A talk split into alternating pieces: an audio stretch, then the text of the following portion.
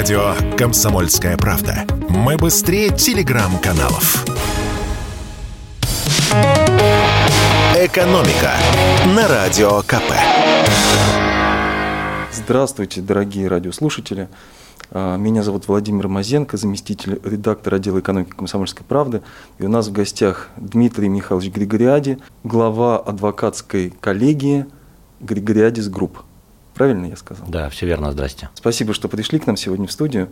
После а, выступления а, президента на Петербургском международном экономическом форуме снова заговорили о важной теме, о давлении на бизнес, давлении, которое проявляется в самых разных там сферах начиная от административного, заканчивая там, уголовным и так далее. А у вас как раз э, в июне вышла очень интересная колонка на сайте Forbes, как раз посвященная этой теме. Так что получается, что вы прям очень как-то вовремя, вовремя снова подняли эту тему, хотя этой теме, я так понимаю, уже, ну не знаю, наверное, лет 20 или 30. Вы написали статью «Уголовная ревизия. Почему пора изменить отношение власти к бизнесу». А скажите, пожалуйста, почему вы решили написать об этом, почему э, вас эта тема волнует, и что то вот, что конкретно вы хотели донести до читателей?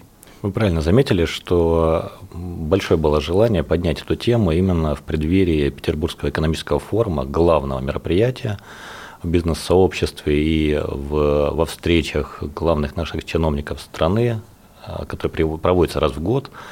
И в принципе, все это актуально по одной простой причине, что обратите внимание на количество времени, которое было уделено проблеме преследования бизнеса на этом форуме.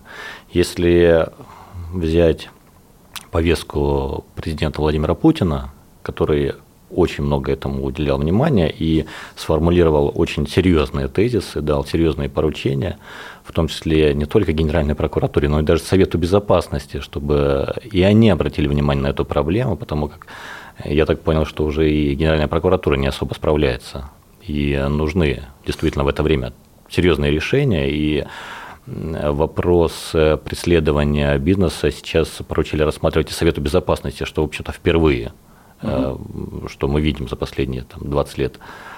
А, также, возвращаясь к повестке генерального прокурора, тоже были достаточно серьезные заявления о э, необходимости дополнительного контроля со стороны региональных прокуратур по вопросам необоснованного претензий, претензий к бизнесу, необоснованных проверок, штрафов, приговоров незаконных, судебных. И а, также э, очень э, большое внимание этому вопросу уделил главный в нашей стране по защите бизнеса, это Борис Юрьевич Титов, советник президента, уполномоченный по защите прав предпринимателей. Но у него как раз-таки конкретики было больше, с ним проблема чуть другая.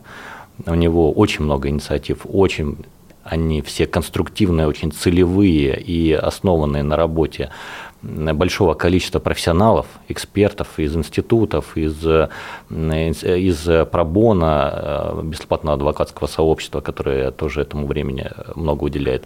Но проблема в том, что просто 90% его инициатив э, по каким-то причинам либо саботируются, либо не учитываются, либо откладываются, либо как-то видоизменяются. А почему именно вы э, занимаетесь этой темой? Почему вы написали эту статью?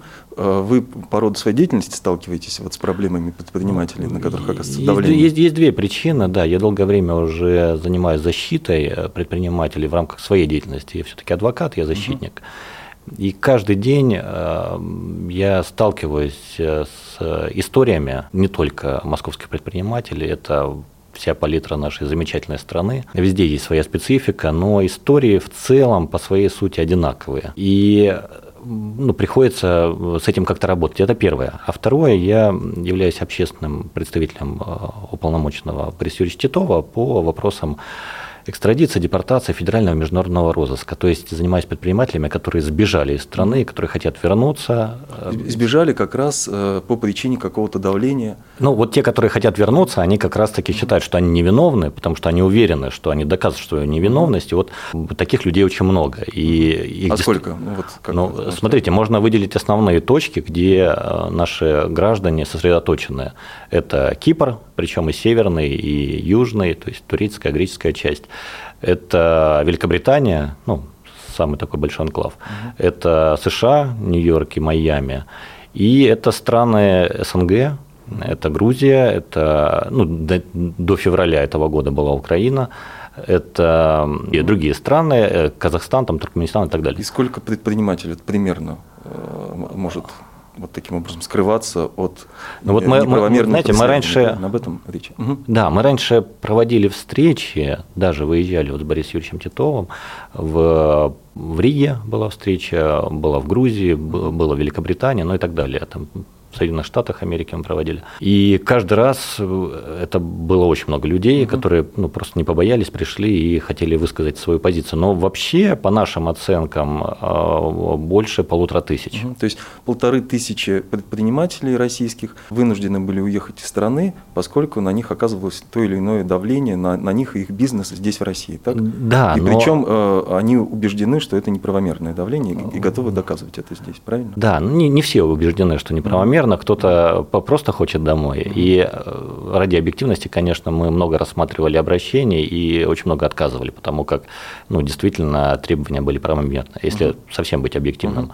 То есть далеко не все, кто убежал, э, белые и пушистые. Есть там, конечно, истории. Но есть много людей, которые действительно столкнулись с э, неправомерным давлением, с каким-то рейдерством, с коррупцией и так далее. И э, вот эта программа «Лондонский список», она доказала то, что таких людей много, потому как э, по некоторым, кто вернулся в Россию, кто доказал свою невиновность, дела-то были прекращены. Угу. А некоторые даже, которые не вернулись, и по ним тоже прекратили дела, потому как было внимание к этой проблеме.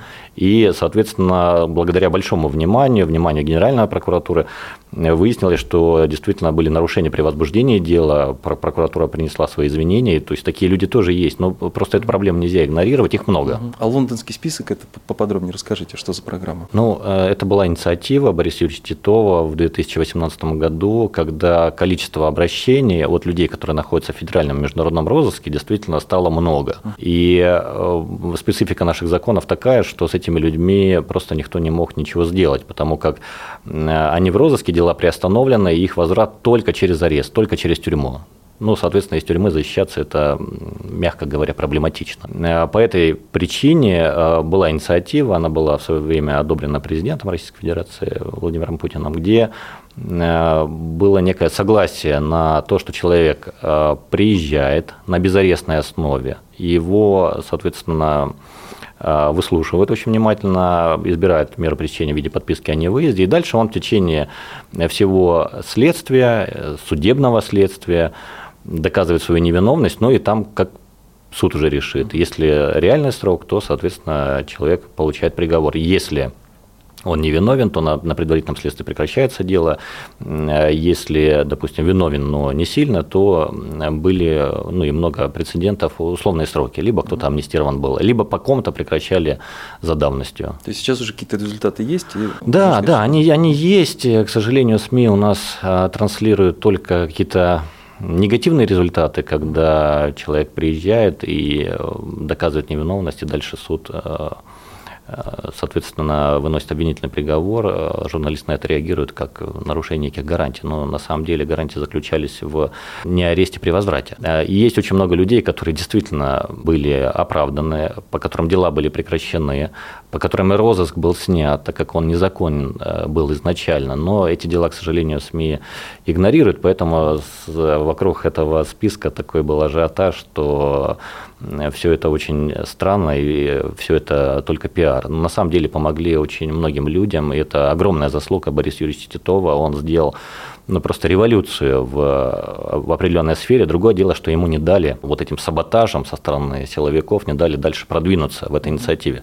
Потому как бывший даже генпрокурор Чайка говорил о том, что необходимо перенести вот э, эти наработки в Уголовно-процессуальный кодекс, сделать определенную главу и э, прописать вот эту сделку. Да, ты приезжаешь на безарестной основе, но, соответственно, полностью исполняешь все процессуальные обязанности, а там как суд решит.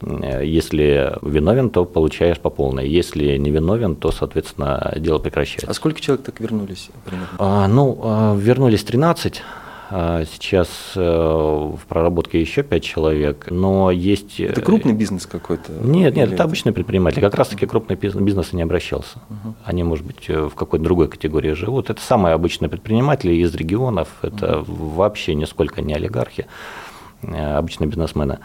Э, ну, есть еще э, порядка 20 человек, которым действительно была оказана правовая помощь. Э, они не приезжали, но по некоторым, я же говорю, дела прекратили. А, даже с учетом того, что они не приехали. Ну, просто они обратили внимание на свою проблему, это внимание было большое, разобрались, э, вынесли процессуальное решение.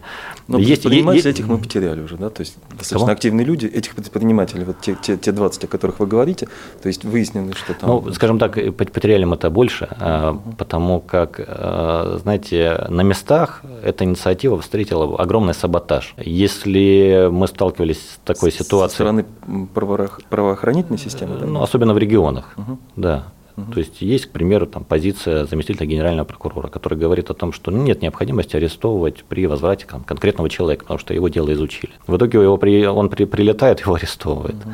И арестовывает там какая-то девочка-следователь, там 22 года, из какого-то районного отдела. И а, она говорит, ну, мне, в общем-то, все равно, что там решил ну, прокурор, да. Ну, это вообще это мое мнение. проблема, потому да. что если у нас э, ну, самых высоких трибун уже много-много лет говорят о том, что нужно снижать давление на бизнес, а, а в реальности на местах происходит все наоборот. И как раз вот в связи с этим хотел я спросить, вот давление, а, в каких формах это обычно происходит? То есть э, там пожарные там все время приходят, требуют взятки, да, или там речь идет о Следственном комитете, или э, с чем именно сталкиваются предприниматели, что заставляет их так реагировать, там, уезжать из страны там, и так далее? Я вам открою секрет, у нас контролеров чуть больше, чем пожарные и следственные комитеты. Если взять, к примеру, только следственные органы, которые расследуют дела, то их вообще пять. И а, даже адвокат некоторые не знают, что у нас есть следственные органы, э, которые ведут дела, о которых они раньше не слышали. То есть у нас есть следственный комитет, и у нас есть МВД, цветом следственного департамента, районных следователей и так далее. У нас есть ФСБ, которая расследует дела, причем они все чаще стали расследовать именно экономические дела. С чем это связано, непонятно, но закон допускает, что если они выявили преступление, там кто-то по договору что-то не исполнил, то, значит, ФСБ теперь расследует дела. Ну, а там, где ФСБ расследует дела, там э, все очень сложно. Там и адвокаты пугаются этих дел, и вообще принцип состязательности там такой достаточно тяжелый. Но это отдельная тема. Э, у нас есть федеральная таможенная служба, которая тоже расследует уголовные дела. У нас есть служба судебных приставов, которая расследует уголовные дела э, в части невозвратов, э, неисполнения судебных решений, невозврата долга и так далее, там, по алиментам. Э, то есть э, таких следственных органов много. А что касается контролеров, то их вообще больше десятка. Это у нас, как вы сказали, и пожарники, это у нас и санитарные службы, это у нас Ростехнадзор. Вон там ситуация еще потяжелее, потому как э, у Ростехнадзора полномочия вообще останавливать работу заводов там, газет, пароходов, э, и часто они злоупотребляют этими правами, не задумываясь о том, что с предприятиями вообще дальше происходит. Но контрольных органов много, и э, палитра давления достаточно большая, она не только связана с уголовными делами. Нет, это и штрафы необоснованные, завышенные, это, как я говорил, приостановка деятельности работы, это э, постоянные проверки, даже с учетом того, что есть мораторий на проверки, есть реестр генпрокуратуры, где там есть плановые, ну, если лазейка, чтобы провести внеплановую проверку, и лазейками пользуются. И административное давление в рамках административного производства, она, оно тоже большое, об этом много говорит вот уполномоченный э, Борис Юрьевич Титов. У него действительно много инициатив, но вот очень хочется, чтобы их все-таки услышали. Вот что для этого нужно сделать, не знаю, может быть, какой-то флешмоб провести. Но вот э, очень хочется, чтобы более внимательно к этим поправкам наши законотворцы отнеслись. А, а, ну, а если вот что касается уголовных дел, то э, основные претензии чем? То есть по, по каким статьям возбуждают обычно там дела? И вообще, по-моему, ну, насколько я знаю, там от 200 до 300 тысяч э, дел возбуждается уголовных по предпринимателям у нас. А, да, смотрите, у нас статистика, я приводил в статье, э, за последние три года мы наблюдаем рост. Угу. Рост э, возбужденных уголовных дел по экономике. Вот э, блок в Уголовном кодексе экономических составов, он большой. Но Глава можно, 22, да? Так? Да, можно выделить э, основные, по которым сейчас возбуждают дела, преследуя предпринимателей. Это народная статья 158 Уголовного кодекса мошенничество. Вроде звучит как-то так, знаете, ассоциация возникает, когда наперсточники на вокзале там пытаются кого-то обмануть. Но э, эту статью возбуждают э, предпринимателям и сажают предпринимателя за то, что там частично не, не вернул кредит, хотя кредит был обеспечен залогом. Это вот тоже отдельная большая тема. У нас Сбербанк впереди планеты всей по посадкам э, такого рода предпринимателей.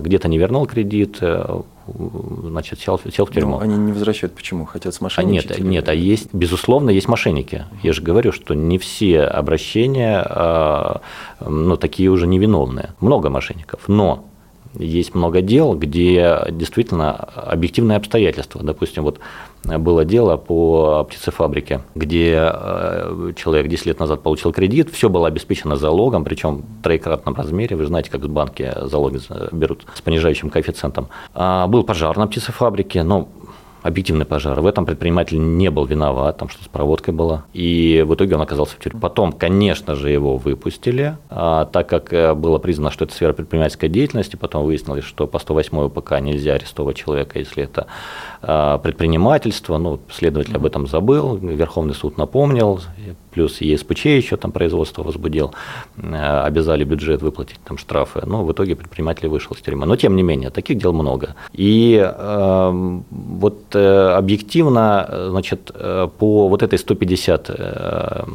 9 статье Уголовного кодекса. 159 да, все 59 да, я, наверное. Ну, да, 158 это кража, 159 ну, да. А, возбуждает много дел. А, это я сказал о, допустим, истории с частичным невозвратом кредитов, но есть история с частичным неисполнением договоров. Кто-то недопоставил, а, что-то там не выполнил, где-то, может быть, обанкротился, угу. и сразу человека отправляют в тюрьму. Но ну, это по, по статье за мошенничество. Да, это все, это все мошенничество. Хотя, Дальше... в принципе, это должно решаться ну, в рамках там, каких-то хозяйств. Вот это основная проблема. Вот можно, если всю э, нашу беседу сузить, угу. у нас основная проблема с э, давлением в рамках уголовного судопроизводства на бизнес связана с тем, что гражданские споры, которые должны рассматриваться в арбитраже, они у нас э, рассматриваются в следствии. То есть следствие сейчас подменило собой гражданских судей. Почему это происходит? Ну, ну сложно сказать, и вот ну, с этим нужно что-то делать, потому как ну, все об этом говорят ребят, хватит, э, давайте сначала отсудитесь, а потом уже идите и арестовывайте друг друга. Вот э, так сейчас э, бизнес э, даже между собой выясняет отношения. Угу. И опять же, справедливости ради, надо сказать, что большинство дел это когда один бизнесмен, извините за выражение, укатывает другого. Угу. Вот именно используя вот этот механизм значит, уголовного судопроизводства. Не идет в арбитраж. Конкуренты, допустим. Да, не только партнеры. Угу. В основном партнеры, когда они поссорились или когда им сверхприбыли начинают заливать в глаза вот, э, ну, вот, вот, вот эта вот эйфория появляется, они начинают устранять э, своего партнера. Угу. И таких дел очень много. А, и здесь нужно тоже объективно э, говорить о том, что у нас, к сожалению, предприниматели сами, они очень много жалуются, да, что вот их преследуют, но они сами друг друга и закатывают, используя э, силовиков в качестве инструмента. Здесь уже вторая проблема, да, там коррупционная составляющая и так далее.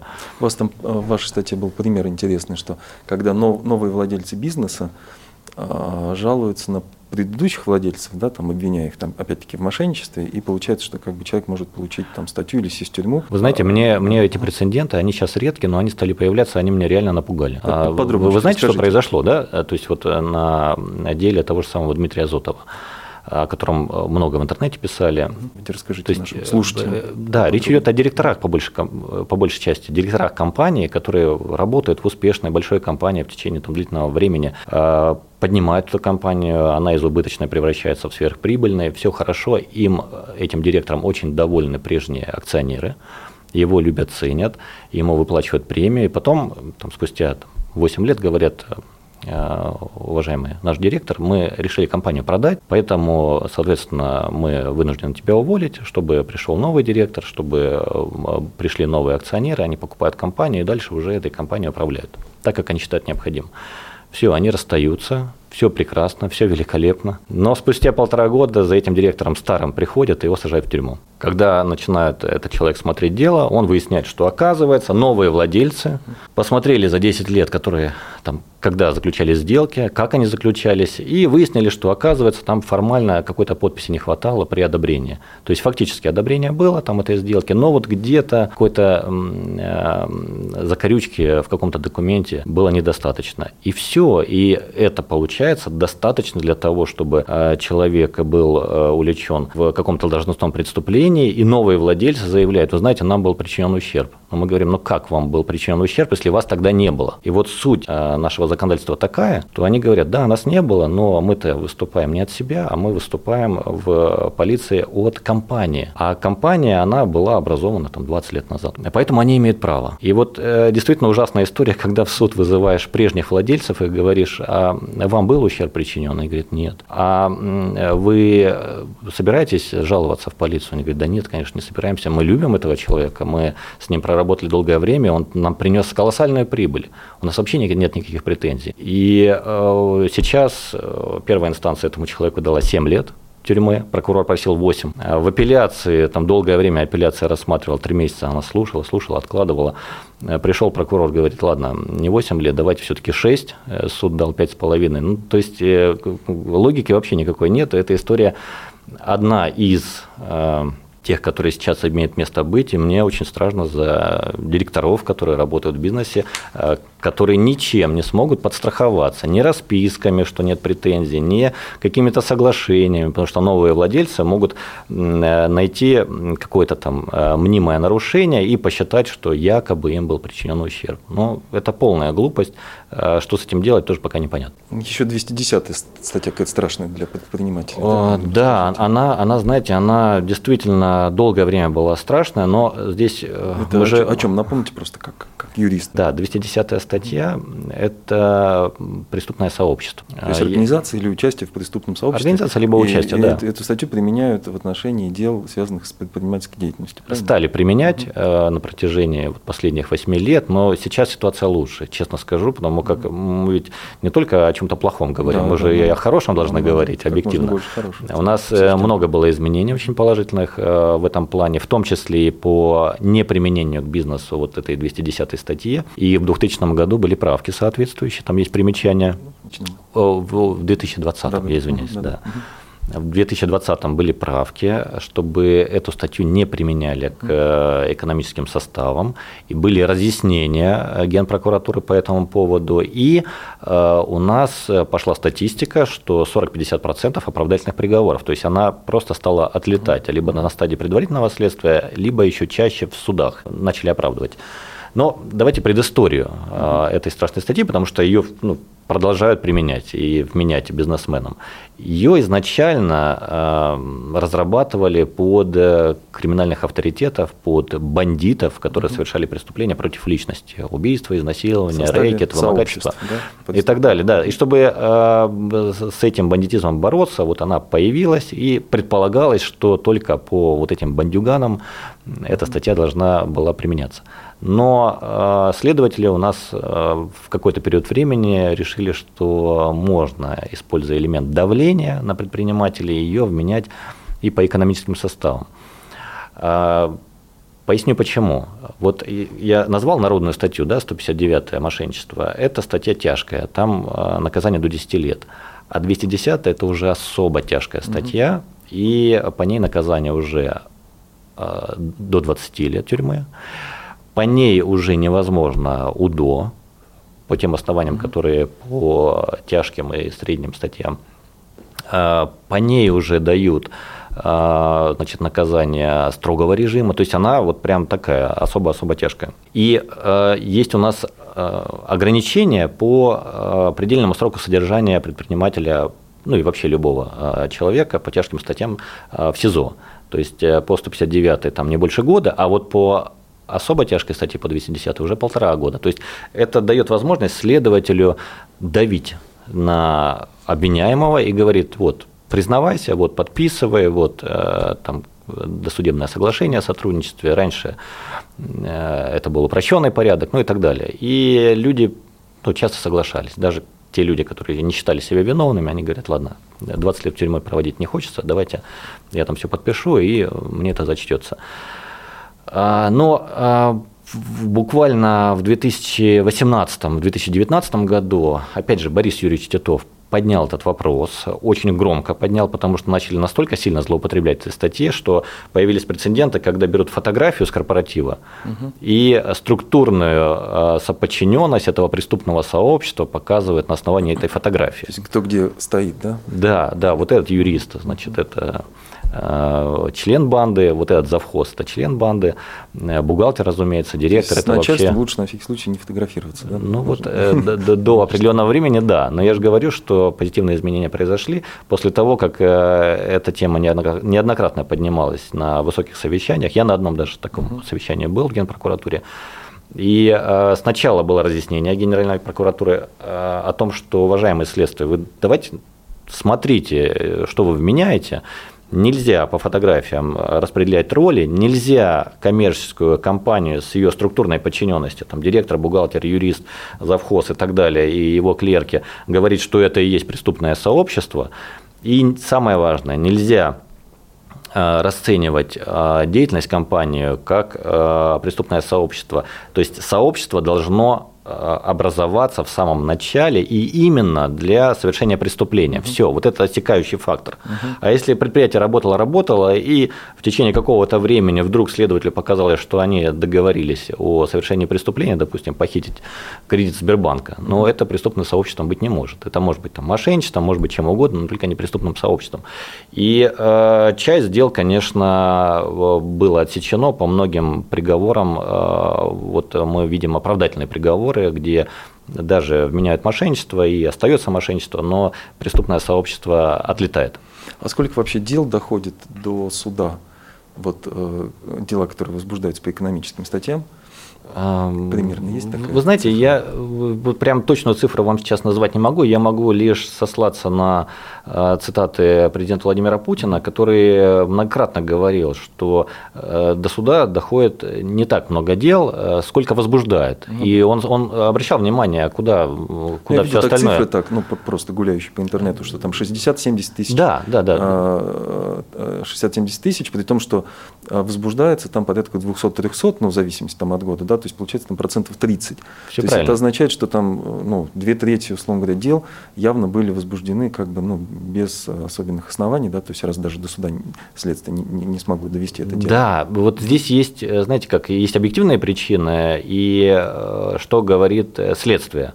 Они говорят, что уголовное дело – это не наказание, это проверка, мы возбуждаем, устанавливаем истину, и если истина установлена, э, человек невиновный, то мы прекращаем дело. Но при этом предприниматель попадает в тюрьму, да? Не Бизнес всегда. У него раз, часто развалится? Нет, нет, или... смотрите, не всегда, ну, действительно, не всех сажают. Uh-huh. Здесь тоже надо объективно говорить, что у нас э, ситуация за последние 4 года тоже кардинально меняется. Много избирают домашних арестов. Э, много избирают запрет определенных действий, это так называемое, ну, относительно новое мера пресечения, тот же самый домашний арест, только она более лайтовая, э, человеку больше э, позволено. Есть какие-то ограничения, которые на усмотрение суда принимаются. К примеру, там человек, пускай занимается чем угодно, но вот он с 10 вечера до 6 утра должен быть дома. Угу. Вот, это контролируется.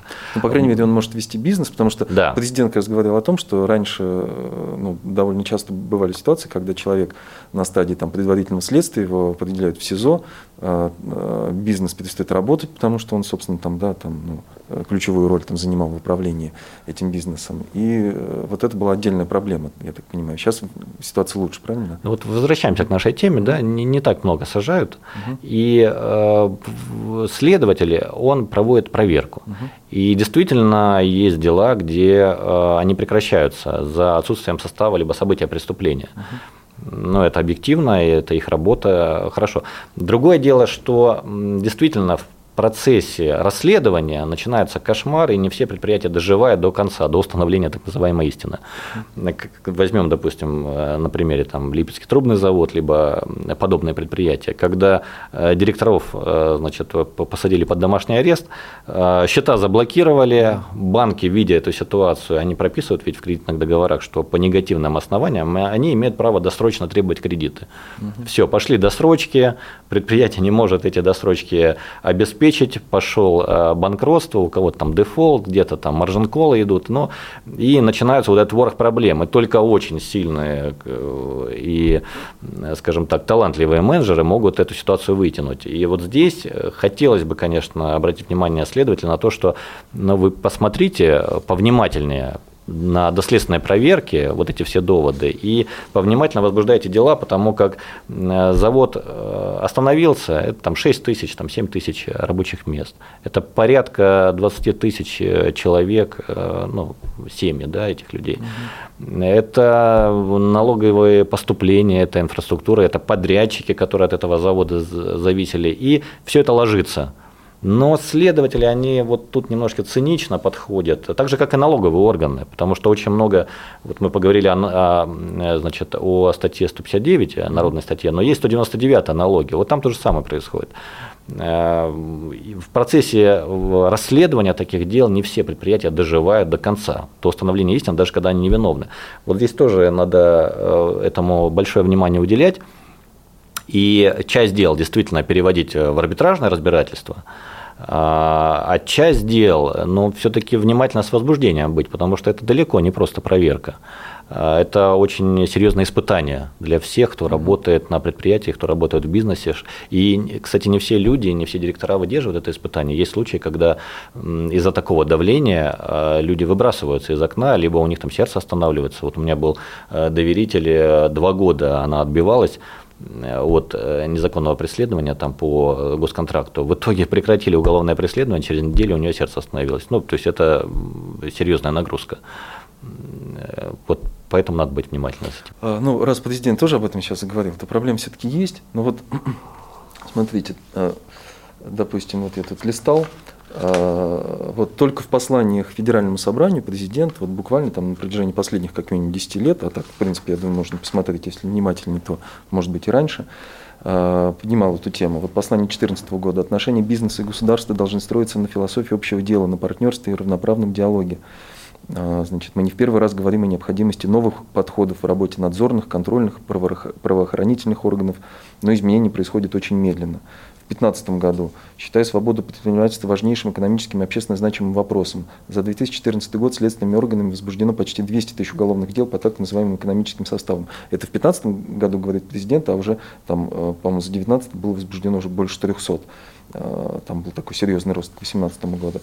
А, ну и так далее. Тут можно так-то, если кому-то интересно, можно это отдельно посмотреть. Вот, допустим, 2018 год. Следует убрать Э, все, что позволяет нечистоплотным, коррумпированным представителям власти и правоохранительных органов оказывать давление на бизнес. Уголовный кодекс должен перестать быть инструментом решения хозяйственных конфликтов между юридическими лицами. Ну, как вы сказали, ситуация все-таки меняется. Значит, как-то действуют а, вот эти послания, в том числе Федеральному собранию. А, но, ну, как мы привыкли все, да, вот начальник сказал, ну и в идеале да, все должны забегать, все должно измениться там в одночасье.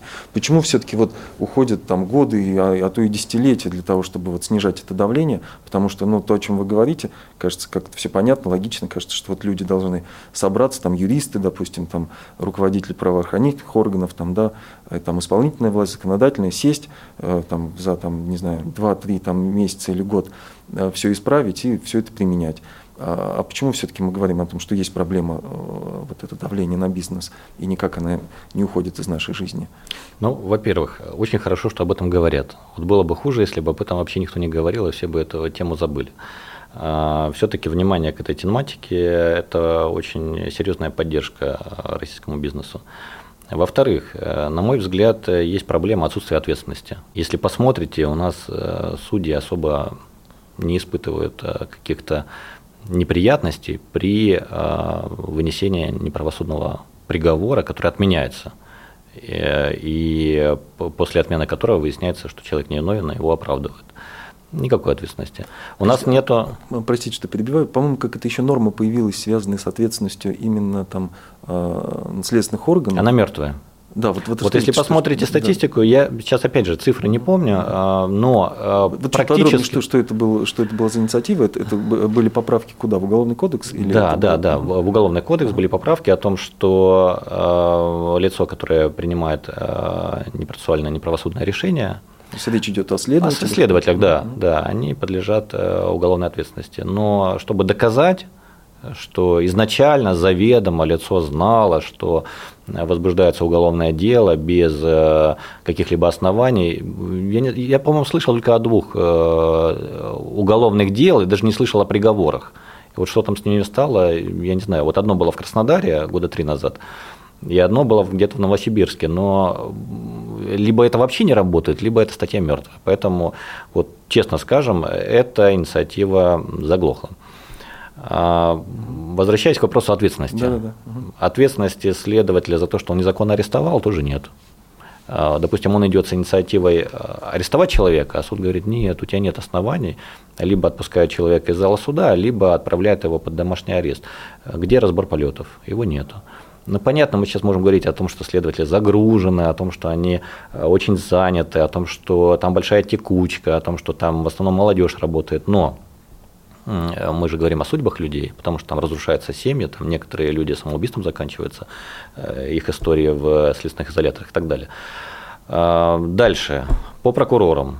Вот э, тоже ситуация, я очень э, уважаю наших коллег, там действительно много профессионалов работает в прокуратуре, но вот есть такие нюансы, которые ну, дико раздражают. Когда ты приходишь в процесс, э, следователь, допустим, арестовывает предпринимателя, и вбегает прокурор, он даже не знает, что там за дело. Он к следователю обращается, говорит, так, ну дай, дай, хоть, дай, дай хоть посмотрю, про что это.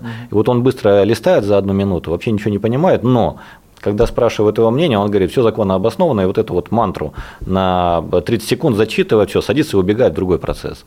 Ну, что это за надзор? Это получается, что адвокаты, прокуроры ради ширмы. Просто ну, визуально у нас есть какая-то состязательность, а по факту ее нет. Вот э, с этим тоже надо э, быть повнимательным. Поэтому ответственность, э, в том числе и прокуроров. К вопросу ответственности, знаете, какая еще основная проблема? В том, что людей не слышат те, кто жалуются на чиновников, на контролеров, на следователей, на прокуроров, э, все их жалобы возвращаются туда, на кого этот человек жалуется. И у нас вроде закон есть, там он называется о порядке рассмотрения обращения граждан, там, физических лиц, ну как-то он там называется. И это запрещено.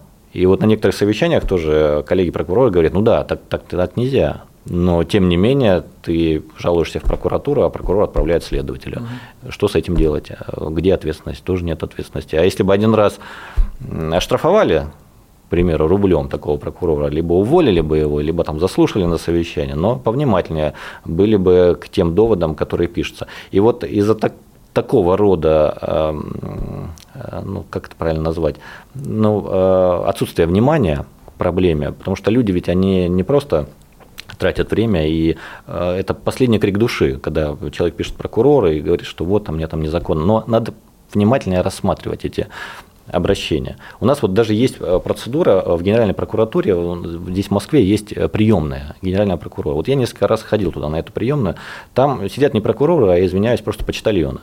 Вот они принимают, они слушают, иногда даже не слушают. Говорят, слушайте, ну вот э, вы принесли в письменном виде, все, мы рассмотрим. Ставят штампик и отправляют. А потом это же твоя бумажка спускается э, следователю, который находится в регионе там, за 2000 километров. И он звонит и еще на тебя жалуется, зачем ты его время отнимаешь, он ответ тебе пишет. Ну, куда это годится? А, вот возвращаясь к тому, о чем говорит президент, он очень хорошие вещи говорит. Другое дело, что на местах происходит саботаж. И э, вот э, с этим надо бороться, надо все-таки внедрять ответственность, надо увеличивать внимание к доводам, и нужно все-таки наказывать э, тех людей, которые игнорируют важные инициативы, о которых заявляется с высоких трибун. И вот этот разрыв, он очень большой. У нас э, не только э, этот разрыв происходит на уровне силовых структур, в судебной э, системе все то же самое. Если вы почитаете пленумы верховных судов, которые разъясняют относительно того, что нельзя арестовывать предпринимателей, если это в сфере предпринимательской деятельности, нельзя то, нельзя это, зачитаешься. Настолько классные обзоры, настолько классные у нас законы, но ты приезжаешь э, в районный суд э, в глубинке, и судья районный говорит, мне вот, если честно, как-то мягко говоря, ну, э, все равно, угу. что там говорит Верховный суд. У меня вот есть начальство, я вынесу, даже если ошибусь, ну, мне за это ничего не будет. Поэтому даже пленумы Верховных судов, они игнорируются и в Москве, и в регионах везде игнорируется на уровне районных судов.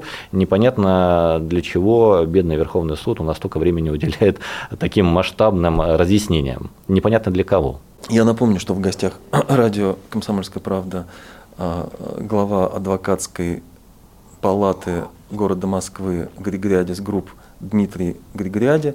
Вы мне чуть повысили. Э, палата – это самый э, верхний орган, я а, глава коллегии. Коллеги, да, давайте я сейчас сначала. Напомню, что в гостях радио «Комсомольская правда» глава адвокатской коллегии города Москвы Григориадис Групп Дмитрий Григориади и я Владимир Мазенко, заместитель редактора отдела экономики «Комсомольской правды». И беседуем мы о давлении на бизнес, о неправомерном давлении на бизнес, о том, какие последствия это может иметь.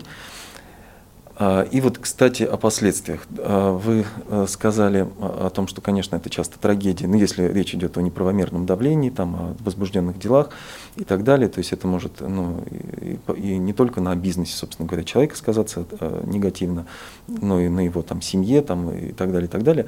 А в масштабах страны, вот что вы думаете, э, каким образом это влияет на, ну, понятно, там инвестиционный климат, наверное, да, но вот что, что, какую угрозу вы здесь видите вообще, в принципе, для э, страны нашей? Вы знаете, можно привести э, те шутки, которые уже давно ходят в интернете относительно Илона Маска, что он бы еще отбывал наказание за свой первый проект в России, PayPal. Не отсидел бы еще. И э, Дональд Трамп, да, который 10 раз банкротился, и ну, в России одного раза достаточно для того, чтобы получить 10 лет тюрьмы. Я пример приводил да, в части частичного невозврата кредита, обеспеченного залога, но из-за банкротства тоже очень много людей сидят. У нас даже есть вот общество с ограниченной ответственностью, оно и называется с ограниченной ответственностью, но а, учредители и директора получают по полной, и угу. прям сверху еще отсыпают по наказаниям, а, и ответственность уже становится не такая уж и ограниченная. А, поэтому очень важно все-таки перевести все уголовные споры из уголовной плоскости в гражданскую. Если все, что касается неисполнения договоров, все, что касается кредита, все, что касается корпоративных споров, все должно рассматриваться в судах. И должна быть определенная отсечка, либо а, какой-то обязательный порядок. Сначала отсудился, потом уже разбираются следователи и оперативники. Ну и бизнес станет эффективнее у нас, да, в результате? Дело, дело даже не в этом. Да, безусловно, он станет эффективнее. А это создаст платформу для того, чтобы люди хотели заниматься бизнесом, чтобы они творили, чтобы они создавали продукты, и они были в чем-то уверены. В противном случае они убегают. Они убегают э, на те площадки и в те страны, где э, судебная система и правоохранительная как раз-таки позволяет им долгосрочно планировать проект. Ведь чтобы создать сложный продукт, тот же самый iPhone, это вопрос не года, не двух, не пяти. Это стратегия долгосрочного развития на 10 лет. И э, человек должен понимать, что его Ростехнадзор не, отста- не остановит там, на следующий год, что через два года его не посадят, а через пять лет его не обанкротят. Э, просто, знаете, еще вот э, хочется просто ваше внимание направить на тот факт, что почему до недавнего времени у нас все олигархи и все крупные бизнесмены почему-то судились в Англии. То есть спор там где-нибудь в Норильске, угу Э, Причем здесь английский-то суд? Но э, люди просто переходили на ту площадку, где они считали, что будет объективно. И инвестиции в судебную и правоохранительную систему – это самая большая отдача как это ни странно. В том числе экономическое, да? Да, да, да, потому что э, это позволяет развивать э, предпринимательство, инвестиционный климат, эм, быть в чем-то уверенным, и это приносит огромное количество денег. Вот даже э, можно быть страной, где нету нефти, газа, вообще ничего нету, ни леса, ни алмаза, ни угля, а есть замечательная, справедливая судебная система. Я вас уверяю, все, все, все люди побегут сюда судиться. Даже там с Мадагаскара, там с Африки и с отдаленных уголков нашей планеты планеты, а, будет очень э, большой отклик э, в финансовом плане и очень большой доход, э, просто если экспортировать хотя бы нашу замечательную судебную правоохранительную систему, которая будет идеальная. И это самый дорогой экспорт, это дороже, чем нефть и газ. Ну вот меня, кстати, вот в вашей вот эта мысль тоже поразила о том, что если у нас одно время, знаете, как а, так немножечко так, это с легкой такой завистью говорили, ну это бизнесмен, там, ну он предприниматель, то есть это как бы было синонимом.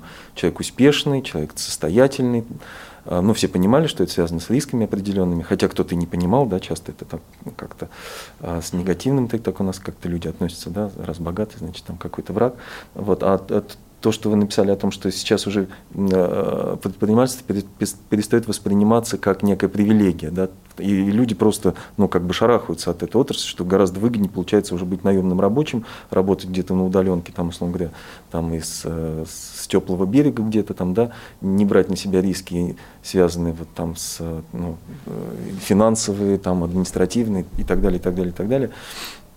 Вот, поэтому, конечно, очень, наверное, не хочется никому снова куда-то погрузиться в систему, где будет исключительно плановая экономика, где не будет места предпринимательства. Вот, и э, вы тоже увязывали это и с импортозамещением. Да? Модная сейчас тема, а, собственно говоря, а кто будет импортозамещать, если у нас э, предприниматели будут э, ну, как бы стараться максимально избегать любых рисков или вообще уходить из сферы предпринимательской активности. Согласны, да, со мной? Мы плановую экономику уже проходили, мы ну, точнее, даже не мое поколение, а поколение моих родителей, э, уже поняли, насколько э, в этом плане не совсем эффективна такая система для создания высокотехнологичных продуктов, э, для научных рывков и так далее. Поэтому, эм, да, есть проблема. Проблема связана с тем, что предприниматели в глазах многих россиян – это жулики. Не совсем понятно почему. Вот вы сказали, что предприниматели… Ну, вы сами говорили, что есть жулики. Есть жулики, да, но не все. А у нас получается, что если не бизнесмен, то жулик. Э, но бизнесмен и предприниматели – это ведь рабочие места. И богатый бизнесмен – это вот что-то из, из прошлого, из 90-х, потому что сейчас бизнесмен – это э, такая рабочая лошадь, в режиме 24 часа в сутки, без выходных, без отпусков и с огромными рисками. Это очень тяжелый труд. Но, повторюсь, это рабочие места. То есть, если хочешь пойти наемником кому-то, но ну, ты пойдешь наемником все-таки, в том числе и к предпринимателю, потому как у нас э, государственные органы не могут удовлетворить э, весь э, трудовой потенциал нашей страны, чтобы все пошли работать там в Газпром. Ну, нет столько мест в «Газпроме». Э, поэтому, наверное, э, в связи с этим э, президент уделяет столько внимания, потому что это все-таки развитие, это налоги, это действительно инфраструктура. Вот сейчас у нас, к примеру, торговые сети уходят, да, это Икея, это там, другие крупные, скажем так, предприятия. Но это не только про мебель.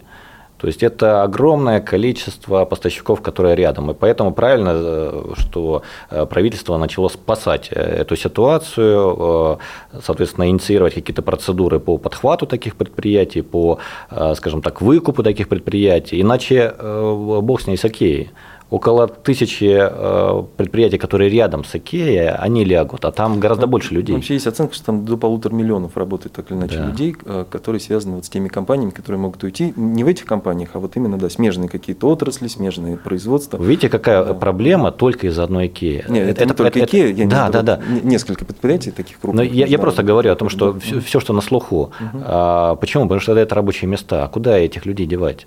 Э, соответственно, это будет большое недовольство, люди выйдут на улицу, что с ними делать? Э, это и есть вопрос про бизнес. Э, и с ним нужно быть внимательным, аккуратным и ну, очень хотелось бы, чтобы не просто звучали высокие слова с высоких трибун, но и на местах тоже были какие-то осязаемые действия, которые мы будем видеть и которыми мы будем гордиться о том, что объективные судьи, объективные следователи, очень строгие, но справедливые прокуроры, неподкупные. А, и так далее. То есть э, мне, вот как адвокату, очень хотелось бы гордиться а, правоохранительной и судебной системой России. И мне бы очень хотелось, я мечтаю о том, чтобы наша система экспортировала соответственно, свои наработки, и чтобы э, судиться, э, приезжали в Россию, а не наоборот. Ну вот э, давайте про предложения президента, которые прозвучали 17 июня, по-моему, на Петербургском международном экономическом форуме. В частности, вот несколько заявлений президент сделал по поводу давления на предпринимателей. Значит, во-первых, он сказал, что нужно навсегда на постоянной основе отказаться от проведения большинства проверок всего российского бизнеса, деятельность которого не связана с, высо- с высокими рисками причинения вреда. Потом президент сказал о декриминализации ряда экономических составов преступлений. Это касалось там отзыва э, лицензии иностран... Э, международными партнерами, которые да, э, ну, отозвали лицензию наших предпринимателей. Ну, там еще ряд, ряд инициатив. Вот хочется вашу оценку вот именно последних заявлений. А, еще там президент предложил пересмотреть основания для заключения предпринимателей под стражу да, что тоже вот как раз уничтожало бизнес. Речь идет о декриминализации некоторых экономических да, да, да. составов. Да. Вот давайте вот, вот конкретно по этим предложениям. Согласны ли вы, э, э, ну, допустим, насколько, если мы избавим от, от большинства проверок бизнес, это что же может, как-то негативно сыграть? Я помню ситуацию зимней вишни, там, там, э, я помню, кстати, президенту докладывая там о причинах, когда разбирались в причинах пожара, говорили, что не было проверок, в том числе там, связанных с пожарной безопасностью, и, и ссылались там чиновники на то, что были налоговые каникулы. Я помню, там был такой диалог у президента там, с кем-то из Э, по, по этому вопросу. То есть э, э, здесь же тоже надо определить, где бизнес несет какие-то риски там, для здоровья или нет. Ну, как бы, чтобы не получилось, что выплеснут воду с младенцем. Или не случится этого. Вот могли бы вы по последним инициативам президента свое мнение высказать? И, может быть, что-то нужно бы добавить еще? Ну, вы сегодня тоже много об этом говорили, но, может быть, как-то, чтобы мы подытожили, чтобы вышли на какие-то предложения, что ли, да, которые вот мы ну, озвучим. Я внимательно следил за тем, что Владимир Путин предлагал. Я даже выписал эти инициативы. А, но, вы знаете, э, я обратил внимание, что была оговорка о том, что по некоторым категориям и отраслям э, нельзя применять э, значит, каникулы нельзя применять, мораторий на проверки и так далее. То есть там есть оговорка, и она прописана. Просто же сейчас все, мне кажется, ведомства начнут говорить, что вот их-то проверки, они необходимы. Без них никак Ведомства нельзя. всегда себя защищают, да, особенно да. когда что-то случается, как по зимней вишне. Все говорят о том, что вот э, бизнесмен не виноват, виноват, а вот мы не виноваты. Да? Но это ответственность коллективная. Э, и там ситуация действительно была безобразная. Э, не будем приводить этот пример. А, те инициативы, которые озвучил Владимир Путин, они, а, вы знаете, уже ранее были озвучены, они легли в доклад президенту со стороны, опять же, уполномоченного Бориса Юрьевича Титова, который ежегодно такой доклад готовит, они более расширенные и более детализированы. Угу. И если эти все инициативы учесть, и если они будут отражены не только на бумаге, а в виде э, законодательных э, каких-то актов, э, может быть, распоряжений правительства и так далее, то это будет действительно рывок и прорыв, потому что у нас сейчас время не, не самое простое. И в это непростое время нужны очень неординарные и решительные подходы. Поэтому данные инициативы нужно воплощать в жизнь, э, иначе будет разочарование о том, что в очередной раз о чем-то поговорили, да. на местах все забыли и идем как идем. Ну и плывем туда, куда плывем.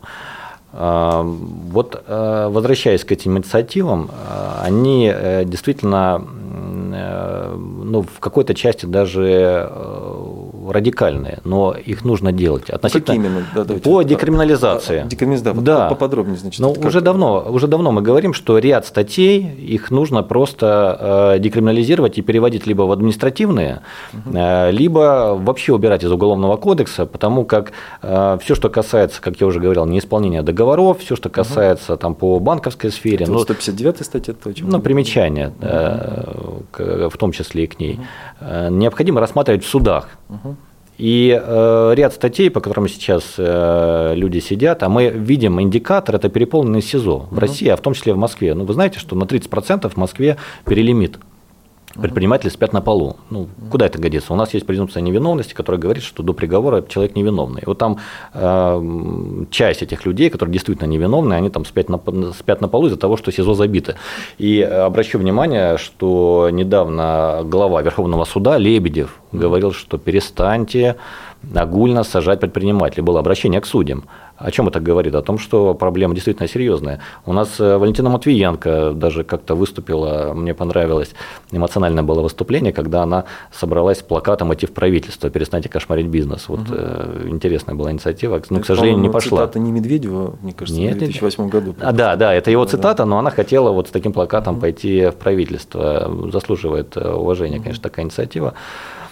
Вот, поэтому, что касается декриминализации, надо делать. Что касается мораториев, но э, здесь тоже надо подходить э, внимательно, потому что у нас э, был введен мораторий на банкротство. В итоге чуть перестарались с этим мораторием, потому что начали выть э, ЖКХ и говорит о том, что мы вообще не можем собрать долги, потому что э, не можем банкротить, э, поставщики э, вот услуг нам не платят или есть какие-то разрывы цепочек в оплатах. И э, сейчас правительство рассматривает все-таки ну, как-то скорректировать этот мораторий. Некоторые люди стали злоупотреблять мораторием на банкротство и, понимая, что с ним ничего не могут сделать, они просто перестали платить. Угу. Здесь тоже надо ну, чуть повнимательно. То есть не огульно, знаете, там, что услышали с трибуны, угу. бах, и э, рочерком пера э, очень быстро исполнили такое поручение. Вот э, я тоже противник угу. такого рода действий необдуманных. Вот, поэтому инициативы хорошие, но, опять же говорю, это небольшой срез. Угу. Если вы откроете доклад президента Бориса Юрьевича Титова, угу. там можно зачитаться. Там проработанные позиции, и прорабатываются они годами, угу. с цифрами, с деталями, с расчетом модели, э, к чему это может привести. И э, я считаю, что эти доклады, они уникальные. Их надо брать за основу, и э, по ним нужно Думе и правительству очень кропотливо работать. Есть шанс, что возьмут их за основу? Ну, часть берут. Угу. Часть берут, вот часть этих инициатив президент озвучивает, но их немного, процентов 20-30, даже вот оптимистично, про эти инициативы слышат и слушают. Но не, не все внедряется. Хотелось бы, конечно, чтобы поактивнее работали. Но вы еще вот радикальную в своей колонке тоже предложили меру. Ревизию всех предпринимательских дел с целью определить, не переборщили ли с подгонкой факт, фактов. Это вопрос, это вопрос генпрокуратуре. И, можно, да? Ну, нужно это делать. Но вы понимаете, э, мне кажется, не зря президент уже этот вопрос перепоручает в Совет Безопасности. Вы понимаете, да, что произошло? уже посыл идет не генеральному прокурору, а главе Совету Безопасности. Разберитесь с необоснованным преследованием бизнеса. Угу. Это значит, что такой важный субъект, который ну, этим не должен в общем-то, заниматься, он должен думать о безопасности страны, но привязывается э, этот вопрос в том числе к безопасности страны, потому что уже накипело э, Поэтому, да, мера радикальная, но ей нужно заниматься. И это в компетенции как раз-таки Генпрокуратуры. Э, они обладают ресурсами, э, кадровыми специалистами высококлассными для того, чтобы э, действительно э, по экономическим делам, хотя бы по тем, которые расследуются, провести масштабную ревизию и вернуться к вопросу ответственности. Ну вот не кулаком по столу постучать, а конкретные меры дисциплинарного характера. А суды присяжных, как вы думаете, могут тут уже как-то... А, э, насколько они вообще часто применяются, а, вот, когда рассматриваются дела экономического характера? И может ли это как-то помочь тоже ситуации? По судам присяжным есть определенный перечень э, категорий дел, когда они могут э, рассматриваться. Он определен в Уголовном процессуальном кодексе. Это далеко не все статьи, угу. даже вот 159, 165, 160, вот все по экономике, налоги не рассматриваются судами присяжных. Это особо тяжкие составы, как правило. И э, мне динамика не нравится по судам присяжных. Изначально, когда вводился этот институт, э, категория дел была большая. Потом ее сузили – Потом посмотрели, что суды присяжных постоянно вечно кого-то угу. оправдывают. Вот угу. Это не понравилось нашим правоохранителям. Они что начали делать? Э, они стали просто отменять угу. решения судов присяжных. И 80% есть статистика, что после вынесения оправдательного э, апелляционное либо кассационное представление э, гособвинение подает. То есть сносят вообще приговор, он отменяется, и потом все-таки засиливается обвинительным. Ну, очень нехорошо. У нас, получается, не доверяют судом, э, ну, присяжным заседателям, и э, это неправильно. То есть мы как бы в эту сторону сделали шаг, а сейчас делаем два шага назад. Но этот институт либо скоро пропадет, либо его действительно надо спасать. Понятно. Спасибо большое. Я так думаю, что вот оптимизма придает все-таки, вот вчера тоже было заявление у нас вице, э, вице-премьера правительства России Дмитрия Григоренко, что правительство продолжит реформировать надзорную сферу, делая упор на развитие рискоориентированного подхода, как поручил президент, что позволит с начала 2020 года полностью освободить бизнес с низкими рисками от административной нагрузки в виде проверок. Вот. Но я так думаю, что после разговора с вами, что в принципе ну, движение в сторону декриминализации и снижения все-таки вот э, преследования бизнесменов, ну, неправомерного преследования, все-таки происходит движение в эту сторону, и что надежды есть э, или нет? Как все-таки вы оцениваете? Вы знаете, я очень оптимистично на это направление смотрю. Мы с вами просто обозначили кричащие проблемы, но мы с вами не поговорили, и, может быть, это вопрос другой передаче о тех положительных нюансах, которые произошли за последние там, 2-3 года. У нас очень динамичное законодательство в области, э, в том числе контрольно-надзорной деятельности, и э, в нем очень много положительных рывков. Ну, давайте вспомним регуляторную гильотину, где очень много ограничений были отменены. Это коснулось ресторанного бизнеса, и э, малый и средний бизнес э, почувствовал на себе э, эти отмены. У нас действительно ну, большое внимание прокуратуры, то есть мы поговорили о тех недостатках, которые есть, но очень большую работу делает контрольно-надзорное ведомство в виде прокуратуры, и они очень много, а там тысячи актов по признанию незаконными э, решений и следственных органов, и э, значит, нижестоящих контрольно-надзорных органов. И эта работа большая, колоссальная, и здесь нужно сказать действительно спасибо. То есть э, очень много изменений. Гильотина, регуляторная гильотина? А, регуляторная гильотина, да. Да, да, да. Была серия поправок, угу. она называлась под единым так сказать, брендом э, регуляторная гильотина, где вот поотрезали, как в гильотине, очень э, много странных и не совсем адекватных требований. Когда, знаете, в ресторанном бизнесе там нужна была специальная тряпочка, uh-huh. специальное помещение для того, чтобы вам специальную посуду протирать, ну, там, из 60-х годов uh-huh. и так далее. И очень много таких э, странных вещей просто убрали из нашего э, законодательного поля. Э, действительно, Дума очень много работает э, в этом направлении. То есть э, положительная динамика есть, она большая, ну, Просто все мы привыкли говорить о каких-то ярких, кричащих проблемах, э, но надо не забывать о том, что колоссальная и большая работа ведется в, вот, в позитивном ключе, и мы э, ощущаем и видим э, очень серьезные подвижки. Хотелось бы большего, Хотелось бы действительно, чтобы наша судебная система экспортировалась угу. наряду с нефтью и с газом. Но для Или этого место, очень... да? А, Скоро ну, место, наверное. Я думаю, что много у нас всего еще есть, страна богатая, э, пускай будет наряду. И э, чтобы мы все гордились этой судебной системой, ну и, соответственно, разбирались не только с внутренними спорами, но и чтобы иностранцы у нас здесь судились, и мы как адвокаты были бы еще более востребованы и, может быть, чуть больше зарабатывали. Спасибо большое. С нами был глава Э, коллеги адвокатов города Москвы Дмитрий Григориади э, и э, заместитель редактора отдела экономики комсомольской правды Владимир Мазенко. Спасибо большое за внимание. Спасибо. Всего доброго. Очень приятно. Экономика на радио КП.